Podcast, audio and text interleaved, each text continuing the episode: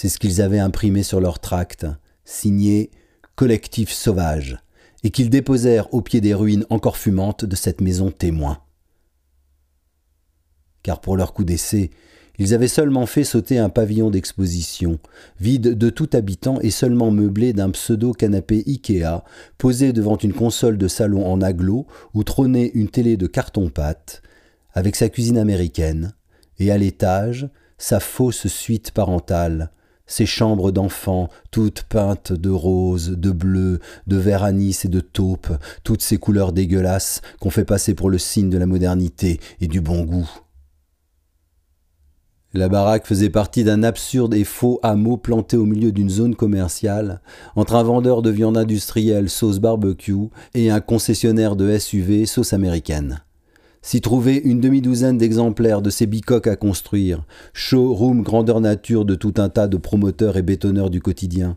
village Disneyland ou Potemkins qui revenait au même, qui permettait, tout en déambulant à ciel ouvert dans cette galerie marchande de boîtes en ciment, de faire croire aux jeunes couples désireux de construire leur nid, aux familles en mal d'espace à vivre et de jardins en plastique, qu'ils pouvaient accéder à un avenir en toc où rien ne dépassait jamais.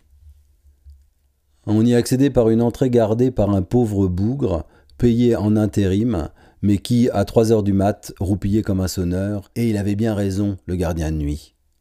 Alors, il leur avait été facile de remonter l'allée principale, de laisser de côté les demeures de caractère et pavillons simili-bourgeois, de se diriger directement vers l'objectif de leur mission, le magnifique pavillon rose saumon posé sur sa butte, aussi beau que ces figurines de mariés plantées tout en haut des pièces montées, pleines de choux, dégoulinantes de sucre, gavées de crème au beurre.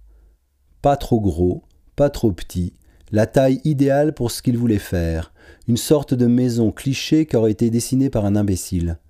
Carré en façade, une porte au milieu, deux fenêtres de part et d'autre, un chien assis à l'étage, à l'arrière une mauvaise terrasse, et enfin un toit en ardoise pour faire plus chic maison passe-partout dénuée du moindre caractère, le machin invivable au bout d'un certain temps, glacial en hiver, étouffante en été, résonnante de carrelage parce que c'est facile à nettoyer, avec son papier peint qui se décolle de trop d'humidité, ses portes en carton, ses lézardes qui arrivent dès la fin de la garantie décennale, et tout ce crépi rose saumon qui finit par dégueuler un peu partout en coulure noirâtre. Un vrai bonheur.